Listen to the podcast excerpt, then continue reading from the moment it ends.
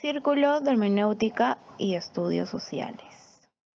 250 años después de su nacimiento, ¿qué cosa podemos rescatar de ese filósofo? O mejor dicho, si hacemos una pregunta mucho más constructiva, a lo largo del siglo XXI, estos 20 años que ya tenemos, estas dos décadas que tenemos en el siglo XXI, ¿qué tan importante resulta la presencia de Hegel? Y además, hay una cosa muy interesante que incluso veníamos conversando con Jorge también, y es esta idea de la dialéctica en Hegel. Y esta dialéctica que hace mucha referencia a una ley de la negación de la negación, que tiene que ver mucho con una negación, pero no para dejar de lado, sino para potenciar. Ahora, sería de todas maneras algo contradictorio que la propia negación, que esta propia negación dialéctica no se le aplique al propio Hegel y menos aún a quienes incluso pudieron continuar potencializando y desarrollando su obra.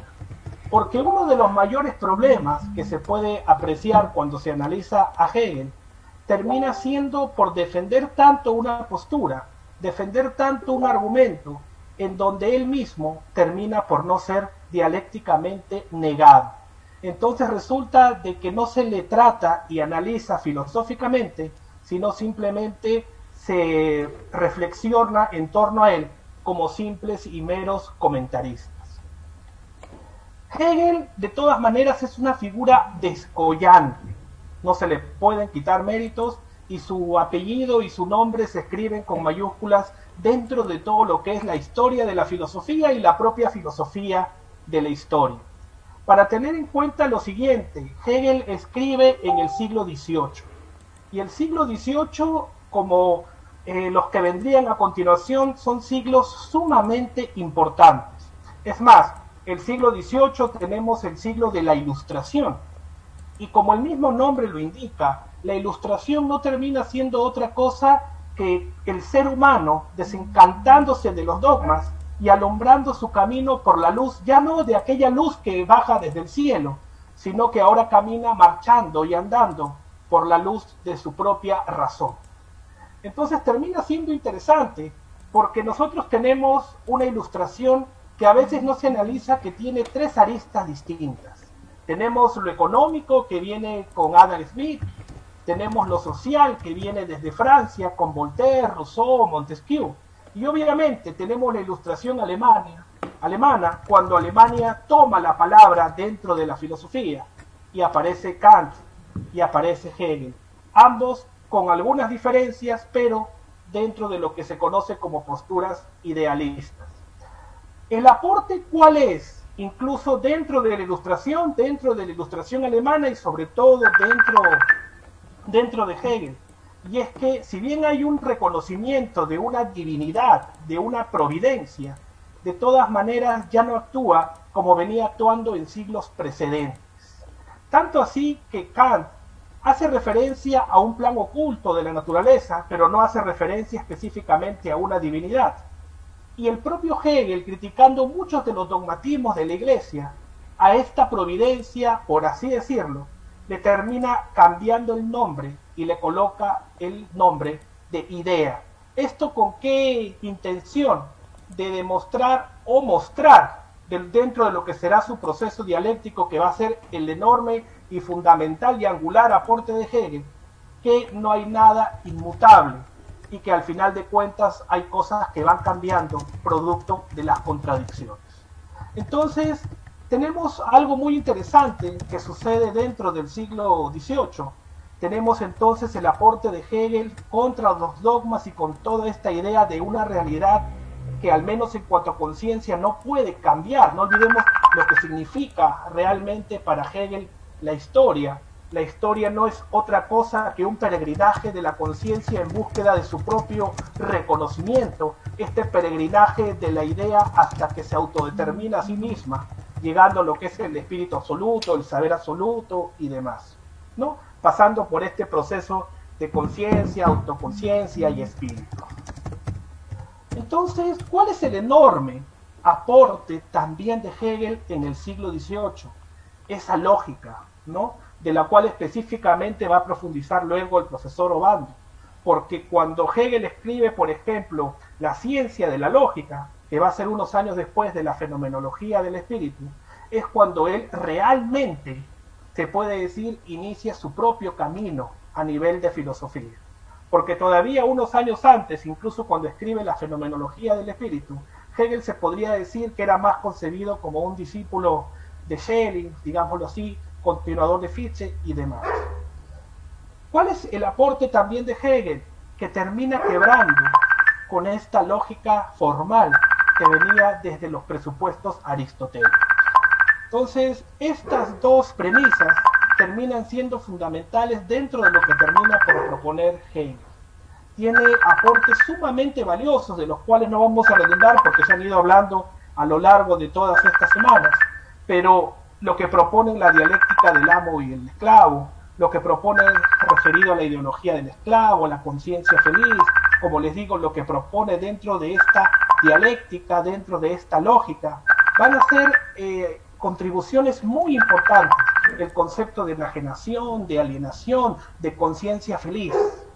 Todo esto que era muy importante, pero que un siglo después, en el siglo XIX, alguien va a concebir de que lo que necesita es una vuelta de tuerca, porque al final de cuentas lo que se requiere es un aterrizaje.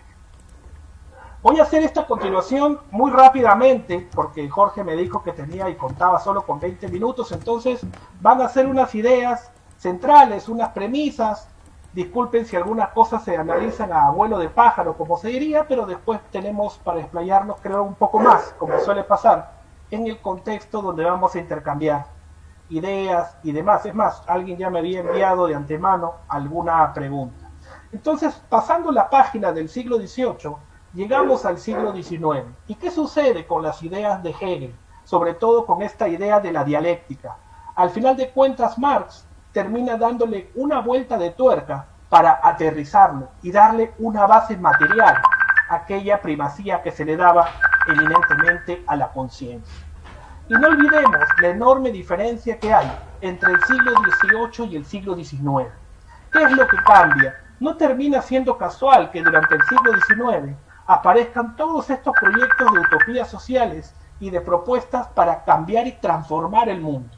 ¿Cuál es el contexto peculiar que se está viviendo en el siglo XIX? Es el de la revolución industrial. Y la revolución industrial hace que se ponga mucho más evidente en la participación de un sujeto dentro de la historia, que viene a ser el proletariado.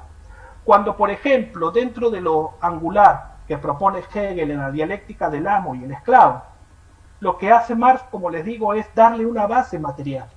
Y si al final de cuentas hay una contradicción dialéctica, esta contradicción dialéctica requiere de un sujeto que intervenga, requiere de alguien que desde la base material, desde un contexto, desde un plan y con un proyecto, termine por negar una realidad y transformarla para superar. El personaje que viene a ser el esclavo dentro de esta relación o dialéctica del amo y el esclavo, en el contexto y concepto de Marx, termina siendo el proletariado.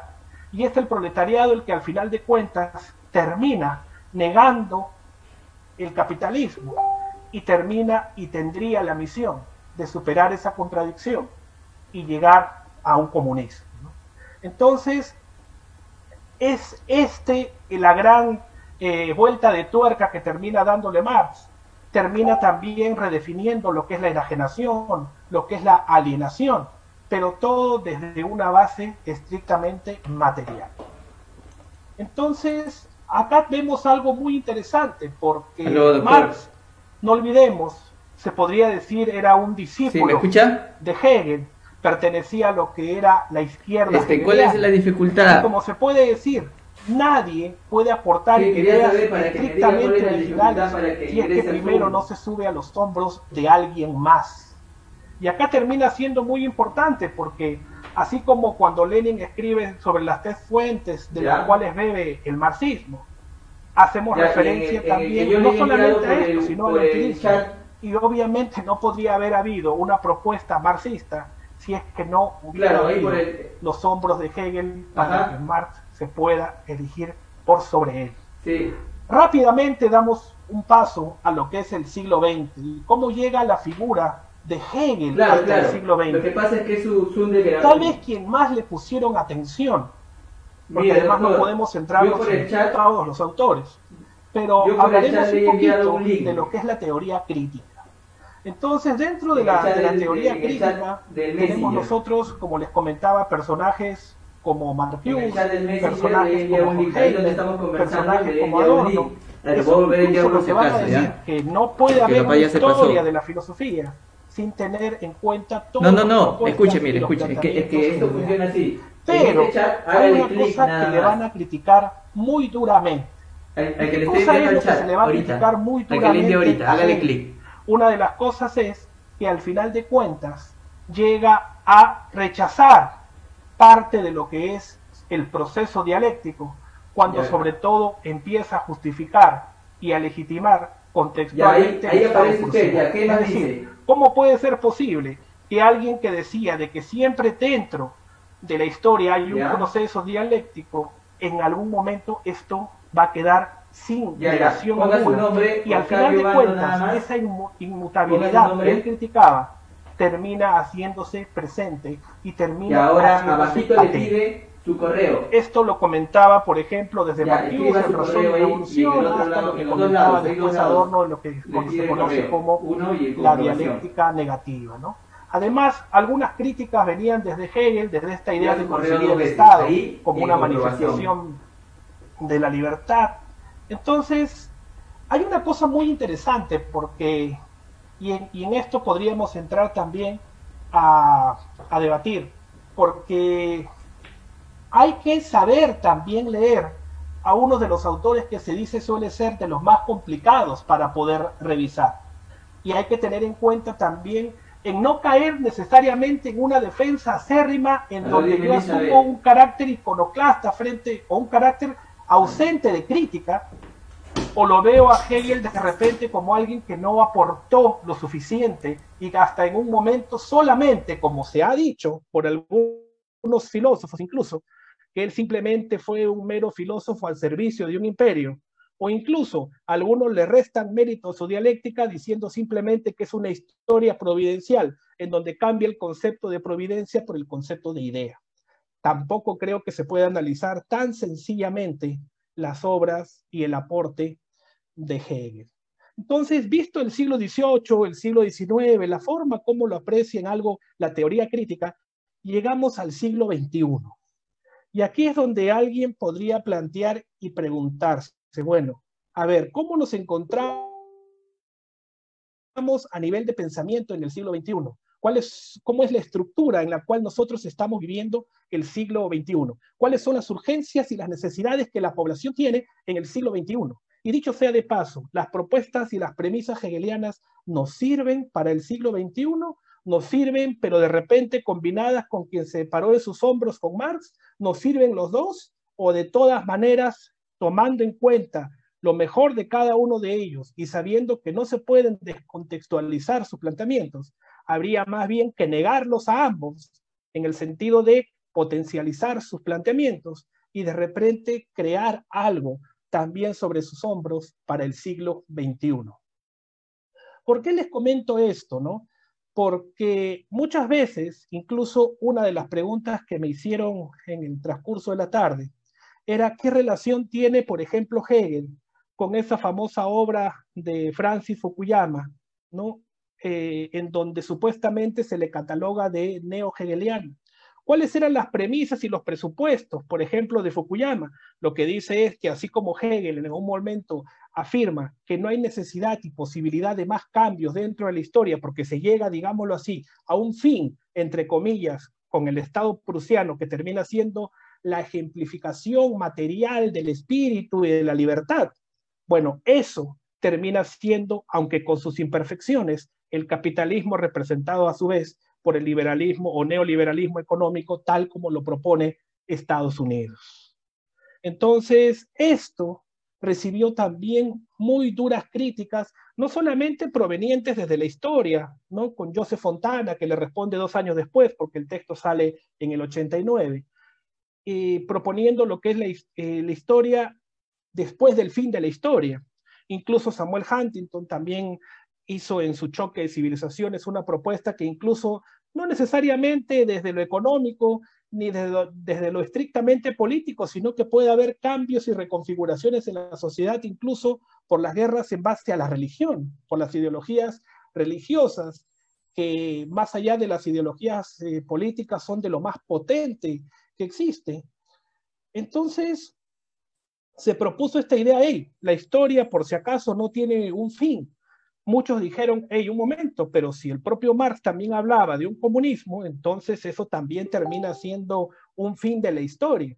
Bueno, las cosas no son así, porque una cosa es que ya no haya contradicciones, a que ya no haya, digámoslo así, eh, antagónicas, a que no haya contradicciones dentro de la sociedad, que es algo que siempre va a haber. Entonces, eso como pie de página y dando respuesta a esa pregunta que me hicieron en la tarde alguien que ha intentado rescatar en el siglo XX a Hegel, pero parece ser que sin el análisis hermenéutico del caso y de forma suficiente termina siendo Zizek, ¿no? para el cual incluso el proceso dialéctico de Hegel no ha sido entendido como se debería. Incluso en algunos momentos llega a decir que Hegel no es tan idealista como se le concibe, o en algunos momentos pareciera establecer algún tufillo de que en realidad no es idealista. ¿no? Entonces, me parece que hay que a saber analizarlo adecuadamente, ¿no? Pero, ¿cuál es el contexto en el que vivimos? El contexto en el que vivimos en la actualidad, lamentablemente, deja mucho de lado la estructura material y termina por darle demasiada importancia a la conciencia. Y esto se puede ver incluso en la propia actitud de las personas, se puede ver mucho en la actitud de los intelectuales para analizar la realidad en sus propuestas. Y también hay algo que termina siendo muy peligroso, es que se dice de que se puede criticar, se puede reflexionar sobre la realidad, pero prácticamente estamos sosteniéndonos sobre una realidad inmutable que no puede ser negada. Y acá termina habiendo algo muy interesante, porque volviendo un poquito a lo que es la teoría crítica, cuando Adorno y Horkheimer escriben la dialéctica de la ilustración, según ellos haciendo una auténtica dialéctica que en algunos momentos Hegel no hizo, hacen referencia con lo peligroso, cuando una realidad y un contexto no son permanentemente negados dialécticamente, porque aquella utopía puede terminar haciéndose un mito más, imposible de ser negado, y en donde siempre terminan habiendo algunos que terminan justificando las desigualdades. Eso pareciera lamentablemente estar sucediendo en la actualidad, donde hay valores que se consideran absolutos, donde hay instituciones y, e ideas que se consideran absolutos. Entonces, eso termina siendo bastante peligroso. Y otra de, las, de los problemas que tenemos en la actualidad es que consideramos que hay muchos aspectos inmutables porque no se reflexiona ni se analiza todo desde la perspectiva de una eh, dialéctica, sino desde una lógica estrictamente formal. Entonces, eso colabora en mucho para que al final de cuentas se tenga una realidad en donde pueden haber ciertas fisuras y se puede criticar algo, pero al final de cuentas todo esto termina siendo prácticamente imposible de ser negado. Además de eso, yo veo otros peligros y se los comento, se los comento abiertamente, ¿no? A ver. No, porque yo ya, ¿Cuál yo ya coloqué. Em, ¿Y cuáles son, por ejemplo, estos problemas y estos peligros que se ven en el siglo XXI? Y es más, algunas cosas que incluso he podido escuchar y apreciar en espacios como este y el debate está abierto. Y me gustaría abrir la puerta de esa discusión para poder eh, analizarla tal como, eh, como ustedes deseen, ¿no? Porque acá podemos escarbar en la medida que ustedes también lo deseen. Y es que para muchos, para muchas personas, el problema es que Hegel está en un pedestal. Hegel propuso una filosofía muy elevada que empieza a desconfigurarse cuando a alguien se le ocurre darle, como les decía, un aterrizaje material, porque esas ideas son muy peligrosas de decir que la filosofía al final de cuentas es un saber por saber y que no tiene por qué tener un correlato práctico.